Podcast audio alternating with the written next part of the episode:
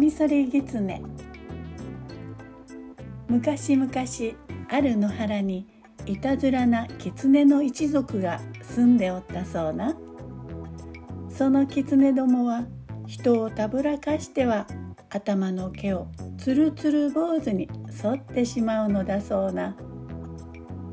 どうやってたぶらかすのかって？それはなあまあざっとこんな具合じゃ。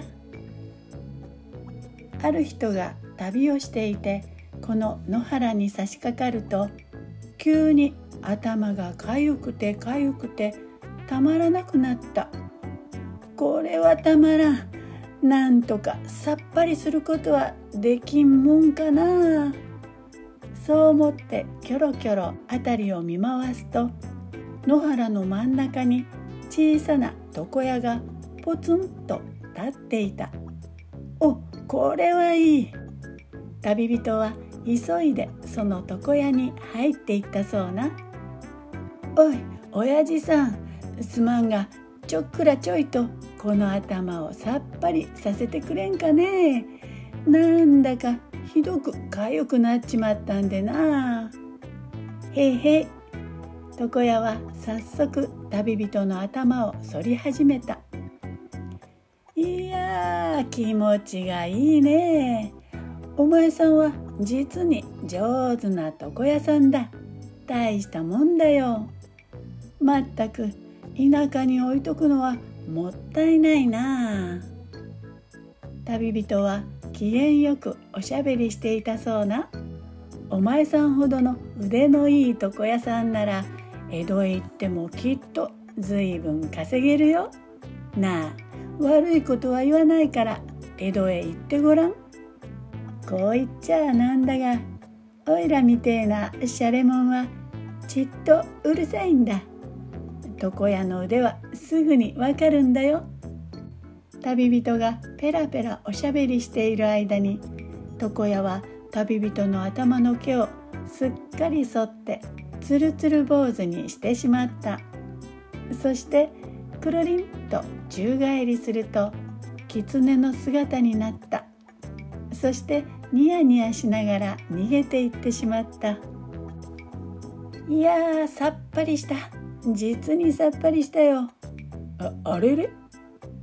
男が気づいてみると店も消えてしまって旅人は石に腰掛けていた。おまけになんと頭が丸坊主こりゃそこへお百姓さんが通りかかりおかしそうな顔をして旅人を眺めた「ははおめえさんも狐にやられただな。それから情けなさそうにカツラを取ると「おらもよ」見るとお百姓さんの頭もこれまた丸坊主。そんなわけでこのいたずら狐どもにはカミソリ狐という呼び名がつけられとったそうな。さてある日のことカミソリ狐をやっつける相談をしようと村の衆が庄屋さんの家に集まった。みんなつるつる頭の丸坊主だった。庄屋さんも村の衆も頭がつるつるなもんでいい知恵がなかなか浮かんでこないところがただ一人狐に頭を剃られていない者がおった才蔵という若者じゃ。は間抜けがよくも揃ったもんだ。おらだって何遍もカミソリ狐に出くわしたがいつも見破っただ。どうだい？みんなが頼むならおら一つ狐退治に行ってやってもいいぜ。才蔵は自信たっぷりにこう言った。村の衆は才蔵に頭を下げて狐退治を頼んだそこで泰蔵は槍を担いで出かけていった才蔵が野原の中をどんどん歩いていくときれいな娘に出会った才蔵さんでねえだか？娘が声をかけた。おめえ誰だ？忘れただか。隣村のおこんだよ。才蔵は変だと思ったが知らんぷりで「ああ思い出した。おこんか」そう答えたそうな。そしてこの嘘つき狐め。才蔵は「えい!」とばかり槍を突き出した。娘はパッと飛び上がると狐の姿になって逃げていってしまった見ろ騙されねえぞこうして第一の狐を見破った才蔵は鼻息も荒く進んでいった。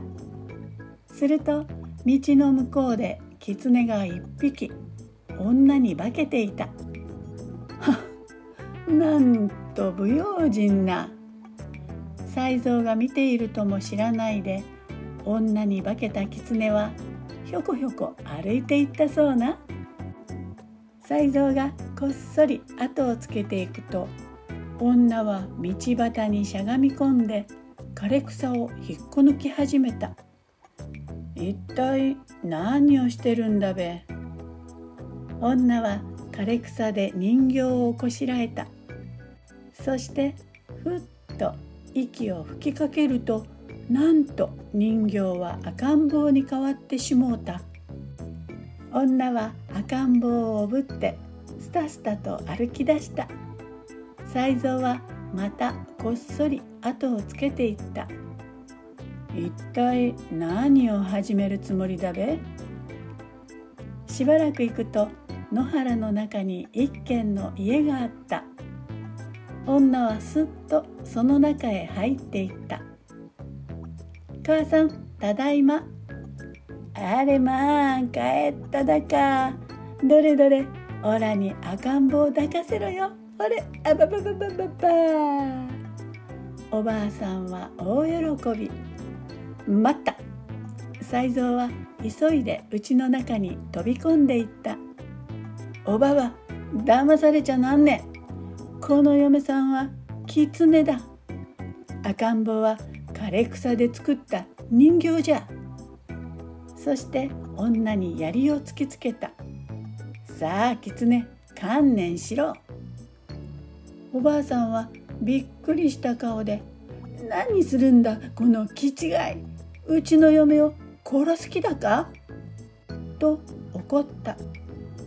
いくらこの女は狐だと言ってもおばあさんは信じないそこで才蔵は女と赤ん坊を紐でギリギリと縛り上げてしまったまあ見てろや。杉の葉をいぶして煙攻めにすればすぐに尻尾を出すさ。そう言って才蔵は女と赤ん坊を外へ連れ出して煙攻めにした。おばあさんは才蔵の袖を引っ張って「やめてくれやめてくれ!」と頼んだ。あんなにむせてるでねえかもうもうやめてけろ。いいやまだまだ。才蔵はやめなかった。しかし女はなかなか尻尾を出さない。才蔵は心配になってきた。そのうち女と赤ん坊はばったり倒れてしまった。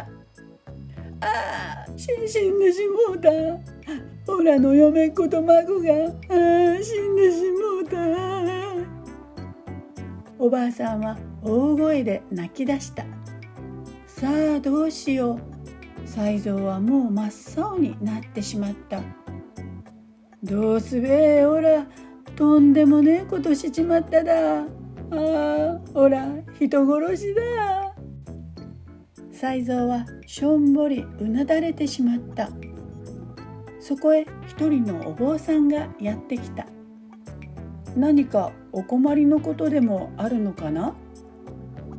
坊さんに聞かれて才蔵は訳を話した。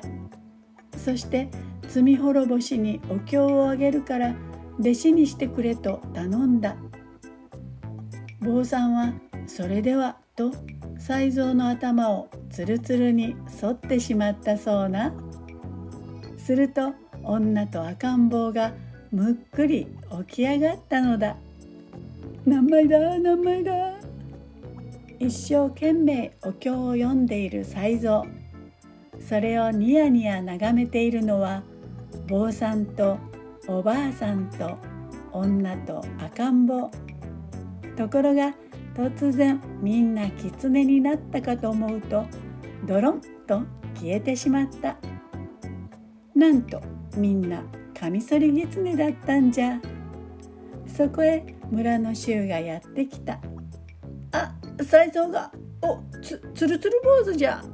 庄屋さんも村の衆もびっくり。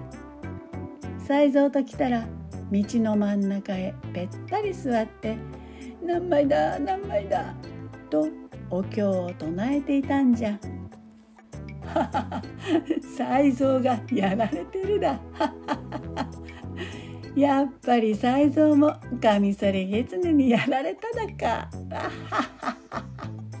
庄屋さんも村の衆ももう大笑い。才蔵がハッとして頭に手をやるとなんと頭はツルツルだった見事この勝負カミソリ狐の勝ちだったそうじゃ。